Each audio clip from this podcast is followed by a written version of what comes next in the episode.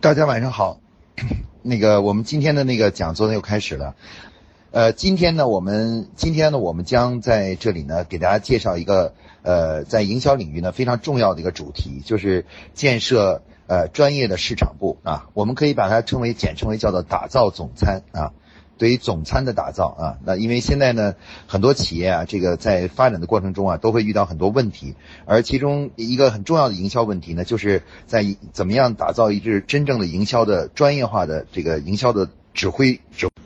好，那么我们从哪里开始讲呢？我们首先啊，要讲一下，就是呃，企业为什么需要建立一个市场部啊，专业的市场部。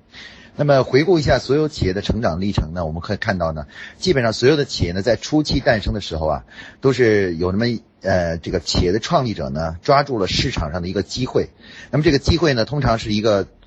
客户的一种需求啊，呃，而且呢，这种需求呢，没有人。给予很好的满足啊，也就是找到了这样一个重要的需求，然后于是呢决定创立一家公司，然后开始呢就是呃生产一个产品或提供一个服务，然后呢去满足客户这个这个需求。那么由于初期的时候呢，这个我们这个创始人呢，呃他当时创立公司的思想就来源于这个自己的客户消费者，一般是在这个行业啊对客户啊都有一定的了解啊，比较比较了解这个行业，比也比较了解客户，于是呢创立了这家企业。那么，由于正确的寻找到了客户的需求，所以往往一开始拿出的产品呢，就是能够比竞争对手更好的满足客户的需求。于是呢，呃，产品呢就开始销售起来了，服务就销售起来了。然后呢，进一步呢，企业就逐渐成长发展，那么就变大了啊，变大了。那变大了以后的话呢，这个呃，应该说这个企业的组织规模越来越大。啊，那么我们当时那个创始人啊，就是一开始找到了这个市场机会的人呢，呃，由于这个公司变大了，他的职位呢一般都是董事长啊、总经理啊或者副总经理啊，然后慢慢慢慢的，他们的呃官职就越来越大。那么原来他们从事的很多工作，比如说呃这个深入的了解客户、接近客户，那这样的工作呢，就开始呢就是他们自己就没有时间做了啊，他们可能渐渐渐渐的自己就没有时间去啊走访客户啊、了解客户啊啊，就这样做这个工作了。但是呢，这个呃，他们不做的话呢，其他人呢也不会做这个事情。好，下面呢，我们今天就讲到这里。下面呢，大家可以呢，呃，就这个关于市场部这个问题呢，提一些相关的呃问题了啊。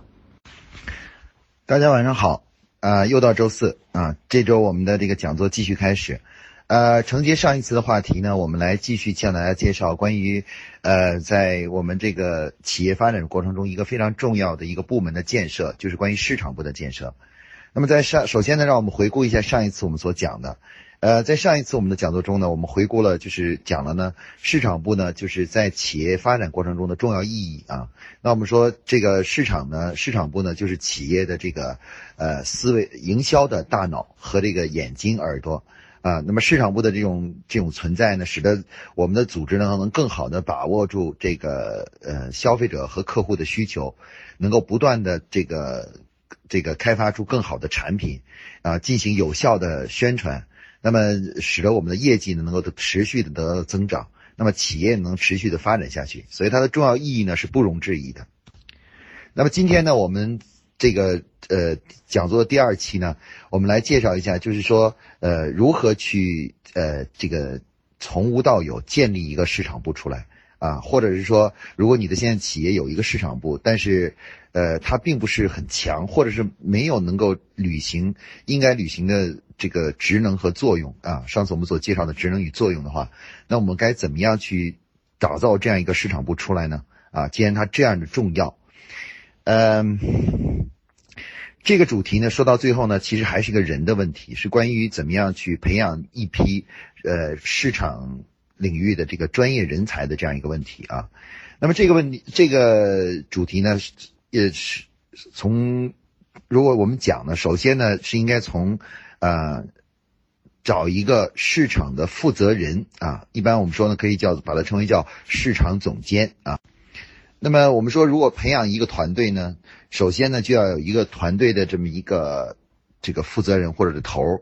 先把他培养起来，然后呢，呃，同时呢再来去这个培养其他人啊，培养其他人。所以说呢，整个市场部建设的第一个重要的这个主题呢，是寻找一位呃适合做这个市场领域负责人的这样一个人啊，先找到这样一个人。那么这个人呢，可能呢，他不一定就是有市场的经验，也许他可能是有在嗯生产工作过，或者是在呃人力资源工作过啊。这个其实呃这实际上这个人呢，并不一定局限于说有着丰富的市场经验啊，丰富的市场经验。那么有的时候呢，我们会认为。可能是找一个经验很丰富的人，或者在别的公司做过市场的人，市场的人来担任这个角色会更好一些。那么在实践中呢，其实我们发现呢，这样这个这样的去选择人呢，其实并不合适。那原因呢是什么呢？是因为呃，由于咱们国内绝大多数的企业，包括一些部分的国际型企业，他们这个负责市场的员工呢，其实呃也没有经过系统的学习。然后也在这初期呢，也没有这个良好的一个老师曾经带过他们或教过他们，所以事实上呢，他们都是属于是经验主义的一派，基本都是属于就是呃这个呃可能在实践中啊做了一些呃市场工作、推广工作啊或者产品开发工作，然后呢在这个过程中呢稍微积累了一点经验，那么这些经验呢一方面说呢可能有一点点帮助，但是对于成为一个专业的市场人员来说，有的时候呢，呃，是有的时候反而是一种障碍。因为如果我们从其他企业呢去挖一个这样的一个所谓市场总监呢，我们将面临一个最大的挑战，就是说，呃，他一进入公司呢，就是属于高级管理者。那么他是一个高级管理者呢，那其他的同事和员工呢，对他呢其实的期望呢，就是说，既然拿着这么高的薪水，一下子做这么高的职位。那么肯定是一下子进来就是要非常专业的，那不能有，呃任何的纰漏啊，不能在做工作中有任何的不专业的行为产生。但是由于他们过去可能在其他企业中并没有经过这个专业的学习，就算他们能成为一个专业的人士，也需要在这个企业中进一步的经过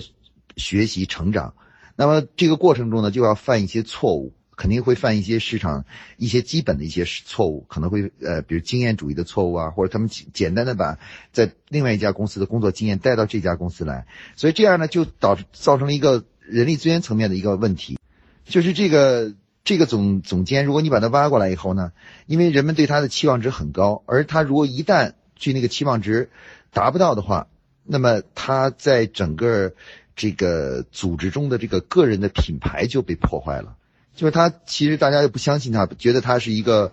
呃，不称职的，或者是呃，或者是这个言过其实的啊，这样一个一个人。那么市场部的这个角色呢，由于在组织中呢是属于未来要统帅各个部门的这么一个角色。那么如果说一旦这个人来了以后，一开始的时候让大家失望的话，那么这个市场部未来在组织中的角色呢就很难被确立起来啊。所以说呢，我们说这个。这个市场总监这个诞生呢，呃，从这个外面去挖人呢，其实是一个风险很大，而且很容易失败的一个一个行为。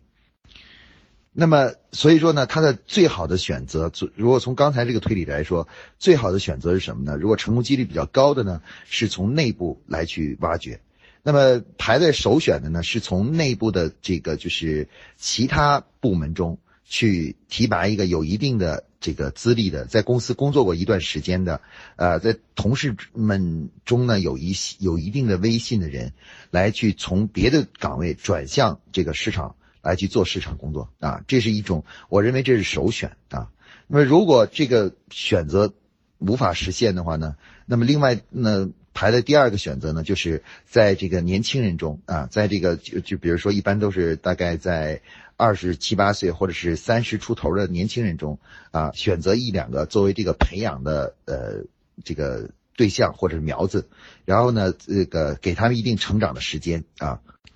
那么这个市场总监呢，其实在选择的时候呢，大大家可能会问，就他的性格一般是什么样的特点呢？什么样的特点人适合做呃市场总监呢？呃，这个我们说呢，一般来说呢，这个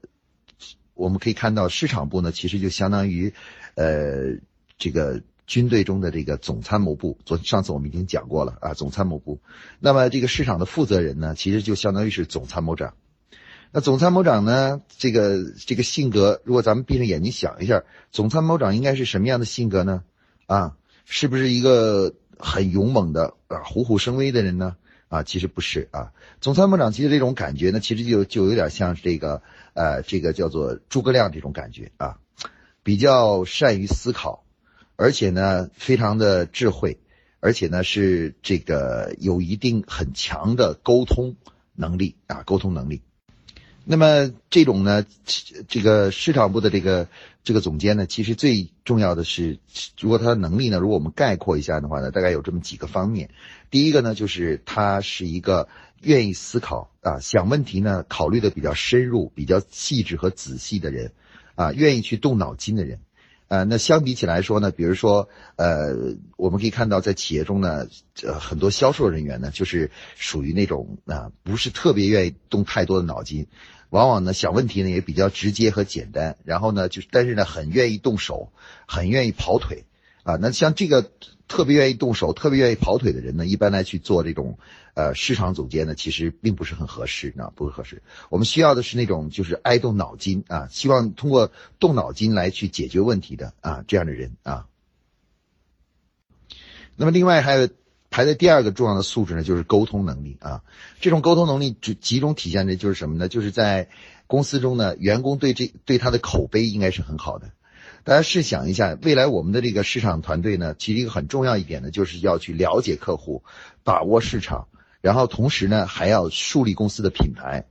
那么一个人如果是在公司内部都无法树立起自己的品牌啊，就是大家都不喜欢他。啊，都无法让大家说他好，喜喜欢他的话，那他怎么样能够去到呃这个就是呃市场上去把我们的品牌塑塑造好呢？所以说，一般整我们说这个市场总监第二个重要素质呢，就是他的整个公司内部的人际关系要很好。啊，大家呢都相对来说呢比较喜欢他啊，比较喜欢他啊，这个就是呃善于跟人沟通啊，协调各种矛盾啊，这个是市场总监的第二个重要素质。那么第三个呢，重要素质呢，就是他呢是愿意去呃带团队啊，就带带人出来啊，就带这个就是团队出来，不是一个就是只是自己干啊，然后呢不愿意去培养人，然后呢他下面的团队呢也是经常不稳定啊，流流动来流动去的人，很多新员工到了他的组织里面呢，待不了两天就会离开的。那么这样的人是不能去做市场总监的，因为市场人员呢本来。我们的企业就非常需要，如果以后这个我们的这个这个市场总监不去培养人啊，搞个人英雄主义，或者是呃对人不关心啊，好不容易招来的这个市场做适合做市场人员市场的这种人员，结果呢最后都是被干不了两天，就因为各种原因离开了公司。那么这种情况下呢，就是很难他自己本身呢就很难变成一个真正的就是呃带市场总监来带好带好一个队伍。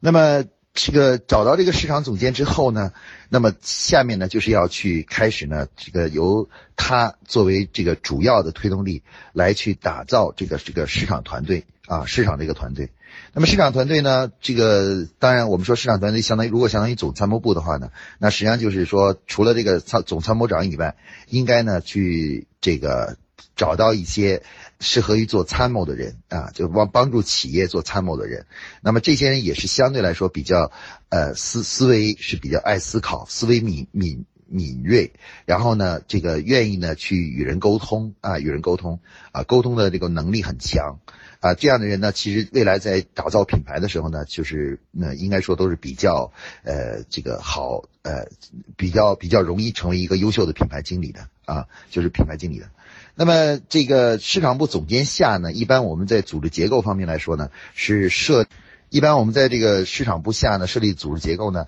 首先要诞生的一个部门呢，我们把它称为叫品牌部啊，品牌部。因为任何公司呢，其实只要你运行下去呢，你公司总是有一个销售的产品呢，总是有一个牌子的。那么其实这个品牌部呢，就是。这个呃，明确的指出了，就是定义了，就是说专门对某个牌子负责。那如果公司现在有三个品牌的话，那么可以设就在市场部下呢，要设三个不同的呃，就是品牌部啊，每个以品牌为单位来设部啊。注意这个地方呢，不是以产品为单位，比如公司生产的一个品牌下面有四条产品线，那么我们呃这个设部的时候呢，不会设第第一个产品部啊啊另外一个产第二个产产品部啊，不会这样设，而是设以品牌为单位来设部门，然后在品牌下呢再设产品产品线经理。啊，产品线经理呢，就是呃一条产品线呢设一个产品经理呢来管理。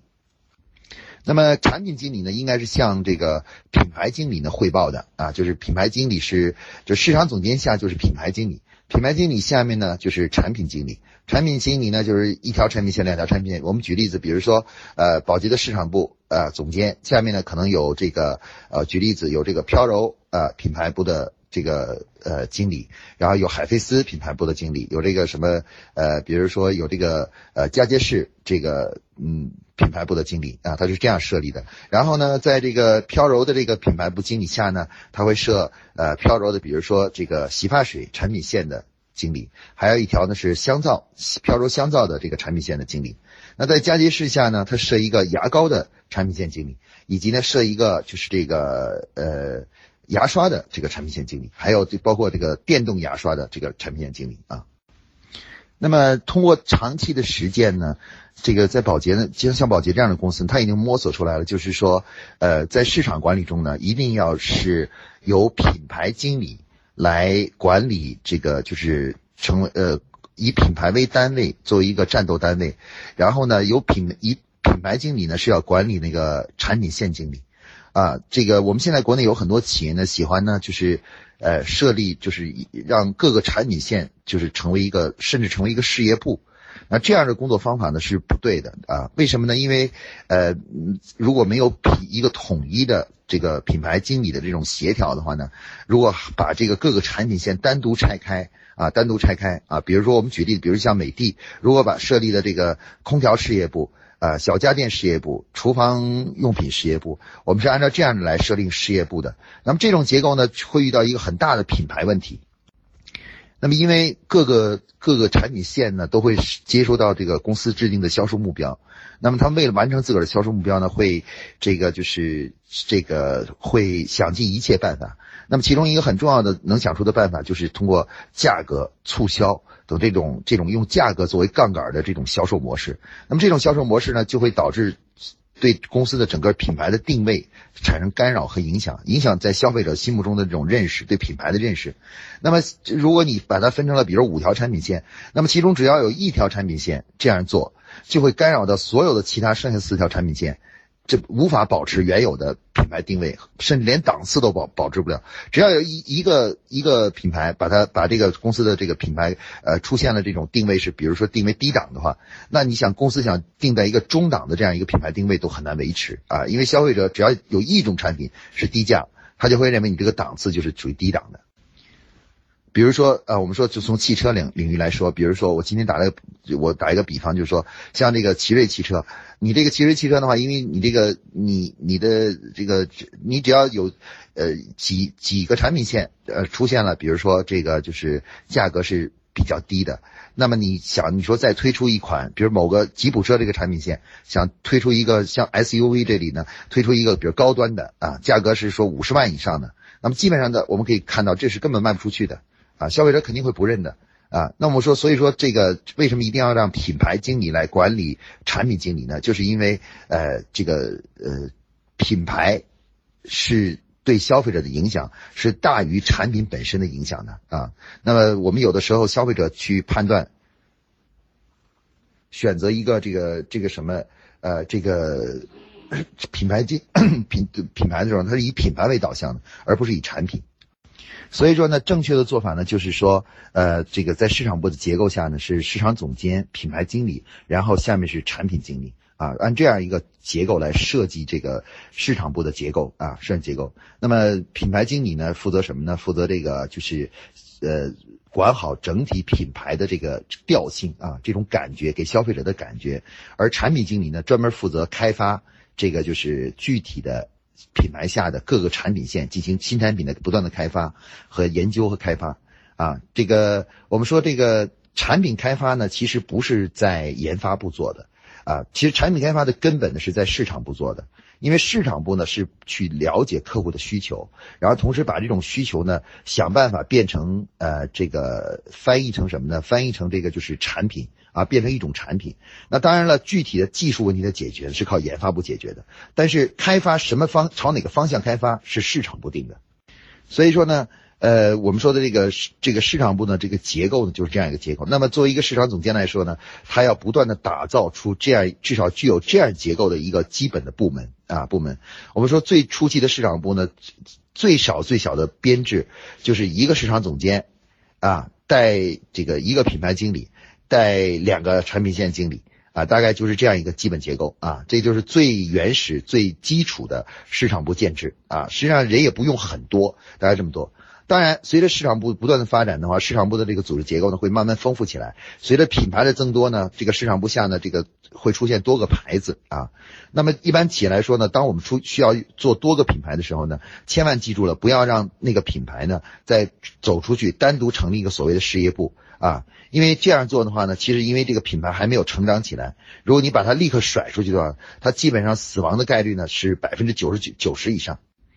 那我们现在很多企业对这个品牌运作不太了解，每次做新品牌的时候就喜欢把它扔出去，让一帮人独独立的去单独做啊，跟老品牌是分开的，然后资源上也都是独立出去的。那么这就好像是什么呢？这就是我们当生了一个孩子之后，那孩子已经长大了，然后呢又生了第二二胎了。那二胎的话呢，我们就让他自个儿独立出去这个生存了。那么他那么那么幼小，那那个没有还还没有成长起来，你让他走出去，他基本上就是。就是死路一条，就成的成活的概率呢是很低的啊。那正确的做法呢是把它放在市场部，形成第二品牌组啊。如果有第三个品牌呢，就是第三品牌小组品品牌部或品牌小组啊。那这个市场部随着这个公司品牌增多呢，品牌部呢会不多逐步增多。然后至于销售呢，还有其他的领域呢，基本上都是不分的啊。就比如说你这里有四个品牌。比如你的企公司有三个品牌或四个品牌，它的销售管理呢，其实尽最大努力要共享，要共享这个销售平台，共享网络啊，而不是说大家各自每个品牌各建一个网络出来，因为这是非常浪费的，呃，对组织来说是非常非常浪费的啊。另外呢，就是生产体系呢，如果能共享呢，最好是共享啊。比如像以前呃，宝洁很有意思，它这个生产洗衣粉、洗发水。都是在一起的啊，他的他努力，最后使得这个生产领域内生产洗发水的这个设备和生产洗衣粉的设备都可以可以混用的啊，大家可以互相呃交互使用的啊，比如像生产飘柔的呃设备和生产玉兰油的海飞丝的，都是可以用一套设备来生产的。那这样一个厂呢，就是可以生产出各种各样的不同的，只要配方一换，马上就生产出另外一个产品出来。那这样一种呢，就是大大的提高了整个生产的效率，知道吗？如果你否则的话，你单独建厂的话呢，非常浪费。资源，所以说，当我们遇到面临企业面临多品牌的时候呢，市场部只是在市场部上开始逐渐逐步增多这个生产呃市场部的这些小组。啊，然后呢，可能在研发部呢也会设立不同的面对不同品牌的一些研发小组，但是呢，基本上其他的领域像销售、像这个生产呢，都是要共享的啊，包括人力资源啊、行政啊，包括这个就是呃这个呃那什么，还有我们说的这个财务啊，全部都是共享，不要呢再单起炉灶啊，直到呢这个品牌发展的规模很大的时候，再开始呢可以成立事业部啊，事业部。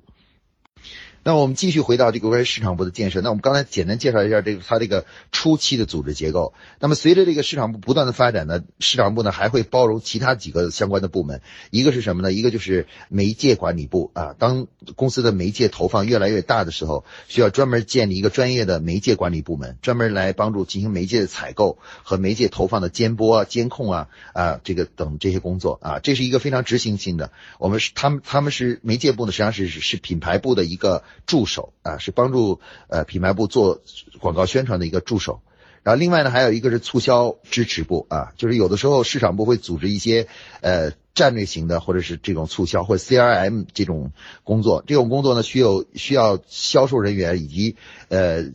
地各个地区的这个执行人员的配合。那么这个就是呃在市场部呢也会设立这样一个部门，专门组织这种全国性啊或大规模的这种呃市场的 CRM 的工作。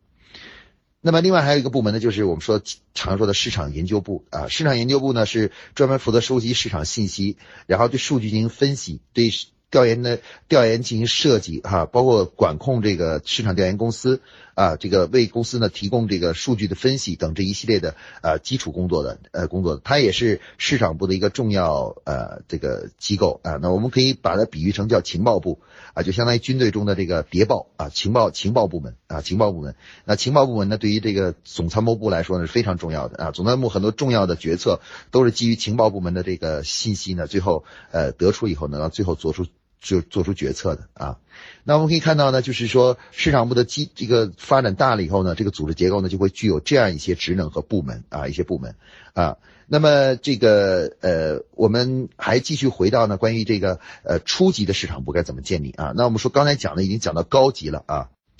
那么对于现在中国大多数企业来说呢，可以说，就算是有些公司呢有这个所谓的市场部，但是实际上呢，大多数的这个市场部的人员干的事儿呢，呃，多是一些销售支持的工作，而基本上没有真正意义上的对市场的总体的策划管理啊，然后这种职能，所以我们需要重新呃建立或者重新培养一批专业化的这种市场管理人员啊，就是专业化的参谋。那么这样的人员该怎么培养呢？其实这是我们所有企业共同面对的一个大问题啊，大问题啊！我我现在呃这个很想写一篇，我未来会写一篇文章，叫《中国需要品牌经理》啊，因为中国现在整个从国家管理一直到这个商业组织管理，到我们的这个呃品牌的管理，都需迫切的需要这种专业化的管理者，知道怎么样利用各种各样的工具去营造品牌。那么我们。一个企业该怎么样去从内部调把人调过来以后，开始怎么把他们把这些人从这个不专业的或不懂行的人变成一个真正的专业化的这样的一个市场部的管理者呢？啊，那我认为呢，其实这个方法呢，其实比较简单啊，并不复杂。那基本的做法呢，就是我认为就是两个步骤啊，两个步骤。第一个步骤是什么呢？就是呃，他们需要进行一些专业化的学习啊，学习。就是他们不能说光是凭着经验去做事情啊，他们必须要去掌握市场的一些基本规律啊啊，他们要去学习一些基本的知，比如说消费者行为啊啊，这个市场调研呐，然后品牌管理啊，还有这个呃这个新产品上市啊啊，客户关系管理啊啊，然后等这些基本的市场市场的一些管理的一些基本知识的学习。那这些基本知识的学习呢，只能去到呃，请这个就是在像保洁这样工作过的这样的这个专业化的这个呃老师呢，来进行这个带带他们或给他们讲啊。一般的那个，比如说在某个其他企业的非常有经验的一个人是没有用的，因为什么呢？因为呃，大多数这种虽然有经验的人呢，他这个。呃，没有缺乏这个理论的功底，就是对这个这个事情只知道只知其然，不知其所以然。所以说，有的时候讲来讲去呢，就是从经验到经验。那这样的话呢，我们始终无法培养出一个真正专业化的这个人士。那我认为呢，这个专业人士呢，他最重要的特征呢，就是要懂理论，有方法论，然后呢，在。呃，有进行实践，而且理论和方法论以及实践之间呢，它是要连成一体的，是要要高度一致的啊，不能你理论是一套，做起来是另外一套。这，那么我们培养这样这个人的第一步呢，就是要请这个真正的这个专业化的、有理论、有实践、有方法论的这个老师呢，对他们进行一些学习和培养。啊，培养先给他们好好的，让他们了解一下市场运作的基本规律和这个一些我们总结出来一些工作重要的工作方法和方法论。那么让他们有这个基本知识之后呢，他们才能够下再下一步呢走向专业化啊，走向专业化。那么这个呢，这个呢需要企业有一点耐心，因为这个学习本身啊，它是就是呃。这个是需要一点时间的，不是说呃一来了以后随便讲两堂课就一下明白了，立刻就能够去做这个事情了。他需要去组织学习，然后同时回来呢还要不断的研讨和讨论啊，在实践中呃并且实践，通过实践加上理论，然后慢慢慢慢的才能够啊形成这个就是真正的专业化的一种水平才能提高。那么这这个培养这种专业化学习呢有两种方式，一个是走出去，一个是请进来。请进来呢，就是把一个老师请进到请到公司里来做咨询顾问，然后呢带着他们带着把市场部带一段时间。啊，那二零零七年的时候呢，当时呃江中药业的市场部呢，当时他们的副总经理易总呢就带着他们的团队来啊，进到我的办公室里头就跟我说，王老师，我带他们来不是来问让他们给你你给他们出什么营销策略啊，什么出点子的，我希望你把我这些人都带成变成专业化的市场人员。啊，那我觉得这像这个动作呢，后来带来了市场的很大的一个发展，就是江中药业的很大的发展啊。我也花了将近三五年的时间去带带这几这个这个这一批市场人员啊，他们现在都是很多公司的总经理啊，或者是批呃市场总监啊什么，都是这样这样的角色了，已经是。如果公司呢这个规模还不够大，不想这样做，呃，规模比较小的话呢，那就需要走出去。走出去呢，就是参加这种专业化的学习的课程啊，听一听这些呃老师呢比较系统的向大家介绍一下市场管理的这个基本的呃理论呢、方法论呢、啊工具啊等这些学习啊。有了这个学习作为基础的话呢，才能成为一个专业的人士啊。那么这是我们说的这个。呃，市场人员成长的第一步啊，就是要接受专业化的学习啊。注意，在学习的选择的时候呢，一定要注意就是什么呢？就是，嗯，我们的选择老师的时候呢，我们一定要很清晰的知道自己应该选一个什么样的老师啊。那我们说呢，就是呃，我们希望选的老师呢，是要传道授业，然后解惑的老师。那他这个韩愈曾经对老师呢做了一个定义，叫传道授业。解惑，那么大家看一下他这句话里呢，第一件事就是什么呢？就是传道。道是什么东西呢？道就是规律，就是他必须在他的课程中呢，要去讲解市场、市场运营、销呃市场管理，包括这个消费者行为等这些基本的规律啊。一个不讲道的老师，上来就讲业或者就讲术的呢，他不是一个真正的老师啊，不至少不不够专业化。首先要讲道。然后第二步呢，授业呢，这个授业是什么意思呢？就是传授方法啊，把前人已经积累和总结出来的一些工作方法啊传授出来啊，那能够能够把这种方法论也传授出来，然后教给了道，授了这个方法以后呢，剩下呢就是解惑啊，但是呢，一般呢不会给你出主出这个具体做事的这个主意啊，老师不会说，哎，你这事就这么干。啊，那这样做的话就不是真正的老师了啊！老师主要是传道授业以及解惑，所以说在外面找老师的时候一定要注意，要找这个能够传道而且能够授业还有解惑的老师，不是要去找一个这个就是给你出点子的啊，就这个事儿怎么办，给你出一个招数。啊，一个点子，或者呢，简单的把自己的经验告诉你啊，就是我这经验的这个这个，就是我告诉你我的经验是什么啊。注意，老师，我们说真正的专业化的老师，不是简单的去讲经验，而是要传道授业。啊，大家牢记这一点啊！所以在选老师的时候呢，不要去选择那些经验主义的老师啊，就是就是谈谈自个儿的经验呀，丰富的经验什么的。这些经验呢，其实有的时候是对的，有的时候呢是啊是反而是不对的啊，不对的会误导你的啊，误导的。所以一定要找这个能够传道授业的这样的老师啊，传道授业的老师。那么市场人员培养的第二第二段呢是什么呢？出当。经过了这个专业化的学习，那下一步怎该怎么办呢？哎，下一步就很重要的就是走向客户啊，走向客户。那学习完了以后的话呢，很多市场人员经经过老师学习以后呢，就会自以为自己完全懂市场了啊，觉得自己通过这个理论学习就已经了解市场了啊，这是错误的一种呃这个思想啊。其实这个听完课以后呢，你只是知道了市场运作的一些基本规律，但是你如果不去零距离的去接触市场的话，那你还是不能够真正去掌握这个市场管理的这个就是市场这个专业的这种操作的方法。所以说呢，我们说的第二个市场人员成长的一个东西是什么呢？呃，在保洁呢，我们就是要求啊，比如说呃，市场人员首先要什么呢？要去站店啊，如果是有店的，就要去站店。什么叫站店呢？就是每周都要抽出至少一天的时间啊，去去站在店里面。观察消费者是怎么购买产品的，然后甚至去呃呃扮成一个呃什么都不懂的人，去问消费者说为什么要买这个东西啊？你觉得这个牌子好还是那个牌子好啊？啊，通过这样的方式啊，通过这种站店的方式去接触消费者，那这种这个动作呢，必须要成为一个常态化的。就市场人员每呃就要成为一个专业化的市场人员，每隔一段时间，就是每周啊或者每月都要去进行这种活动啊，去走向销售营销的一线，去了解接触消费者、接触客户，然后这样才能够真正这个了解客户的这个想要什么啊，这个成为一个专业化的这个市场人员。啊，除了这个以外呢，还有一个呢就是走访啊，走访。什么叫走访呢？走访就是呃。直接去找到自己的用户和客户，然后跟他们去聊。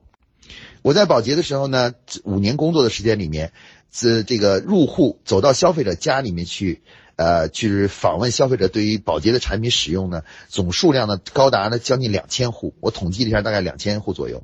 啊，这个可以说。走就是进了两千个不同的消费者的家里面去，有的时候是问洗衣粉呐，有的时候是问香皂啊，有的时候是问这个，比如说玉兰油啊，有的时候是护舒宝啊，反正各种产品我都会访去访问。然后呢，这个呃，至于这个普通的。呃，出差的时候去做这些呃，这个商店访问啊，在商店里站店什么之类的这种事儿就做的更多了，那我就都统计不出来了啊。那么这是市场人员成为一个专业化市场人员的第二步啊，就是零距离的接触客户，保持与客户的长，就是这种呃长期的保持与客户的这种亲密接触。我们这个。这个很多市场人员呢，接受了学习以后，就很容易很自满，认为自己就是一个专业化的人士了。然后呢，就是坐在那里就开始做方案，做各种各样的策划方案，开发各种各样的产品出去。然后，而甚至很跟很多人标榜说自己很了解市场。但是如果你问一下他说，你这一个月里面你到底是接触了多少个消费者呀？接触了什么类型的消费者的时候，你会发现他基本上一个都没有见到过。那他对于市场的很多感觉都是都是什么呢？不是看数据。就是看什么呢？就是自己在里做，就是呃这个臆想出来的。那么这样的人呢，这样做呢是无法形成一个专业化的市场人员的。所以培养市场人员的第二步是什么呢？就是组织这个市场总监要组织所有的这些要准的市场的人员，在经过学习之后，要组织他们形成一个定期的走访客户的这种好习惯。那像宝洁的话，他就要求，呃，在那个美国总部和各个各个国家分公司的这个品牌经理呢，呃，每个月都要抽出一点，抽出一定的时间，去专门负责当这个消费者资投诉和这个就是我们说客服电话的那个呃接线员，啊，通过那个当接线员来了解客户对产品的意见，对品牌的这个呃这个认识和意见，啊，了解客户对的反馈啊。然后也要要求他们必须要去走向呃站店，包括参加各种各样的消费者访问啊，就是走访消费者。呃，我们呃实践实践表明呢，呃，一旦学习了专业知识，再加上这种呃就是长期的呃定期的接触这个客户，那么市场人员呢就会迅速的成长起来啊。一般来说，呃，完成了学这个学一边学习一边进行这种接触客户呢，经过三个月到半年左右就可以。成为一个专业化的市场人员，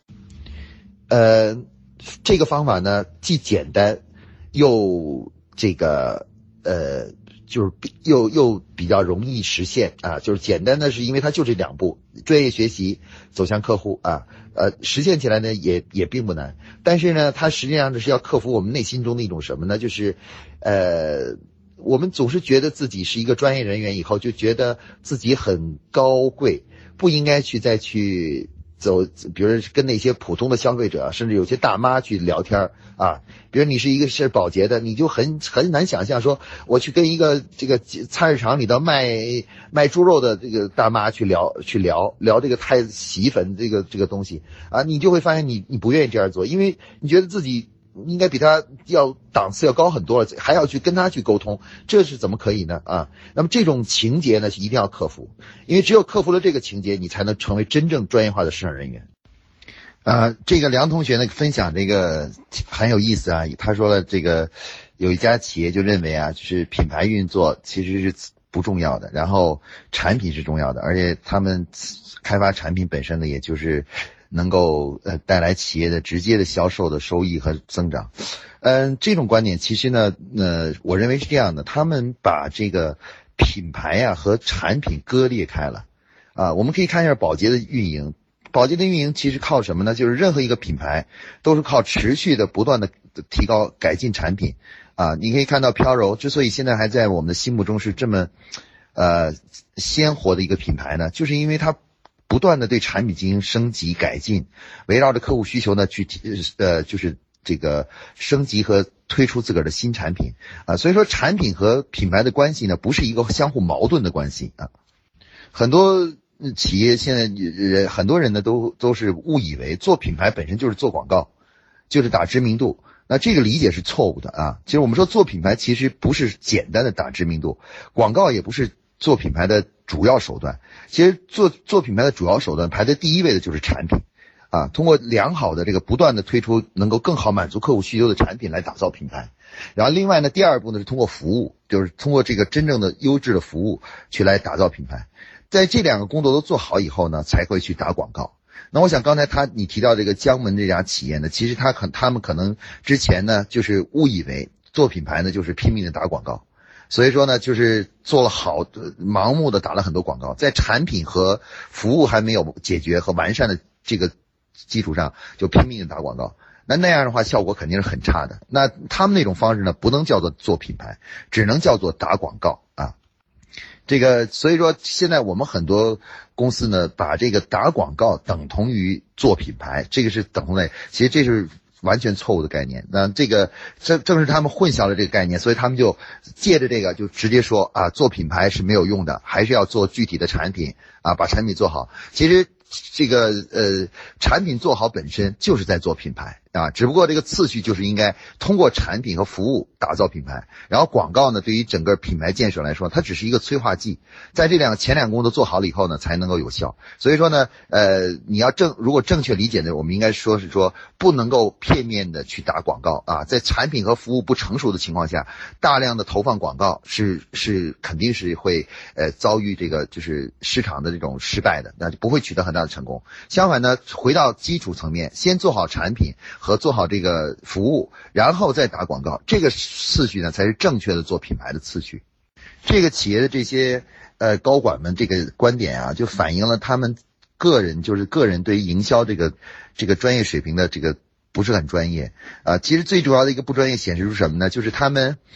当年打广告是肯定是听了某个老师讲的品牌很重要，然后讲了广告的运作啊，什么创意啊点子之类的，就开始打广告。那这种盲从啊听。听风就是风，听雨就是雨，不深入去思考就开始动作，本身就是错误的。那现在呢，自己呢去做了一些这个产品的工作，然后这个业绩有所提升，也赚点钱了的话，他们又又会把这一个现象又简单的当成了长期发展的一种规律。那么这是又犯了第二次的错误，又开始走入了经验主义啊。这个可以说第一次呢是盲从。第二次呢，又走入了经验主义，过不了多久，我相信这个企业过不了多久，过不了大概呃多长时间以后，就会意识到这个呃还是要去打造公司的品牌，品牌才是真正能够保证企业长期盈利、长期发展的主要动力啊，而不是简单的靠呃产品好啊、销售啊什么之类的这些。这些呢，实际上是营销的一个整体，就是做好产品，做好服务，然后同时呢，在基础上呢，呃，这个投放一定量的广告，然后这个这三种手段呢，是打造品牌的三部曲。那这个这个些东西都很重要啊，但是最终的目的还是要去营造公司的品牌，因为只有品牌从这个不断的成长起来的话，公司的业绩才能持续的发展下去啊。这个短期的这个一两个好产品是可以带来销售增长，但是这些产品早晚会被淘汰，慢慢的呢，也会这个什么。的也会被呃到达了它的生命周期了，那那时候呢销售呢依然会下降啊，你又得又遇到新的问题又来了，所以说呢不能简单的看到销售增长就总结为啊只要做产品就可以解决所有的问题了。好，今天的这个分享呢就跟大家分享在到这里啊，谢谢大家，晚安。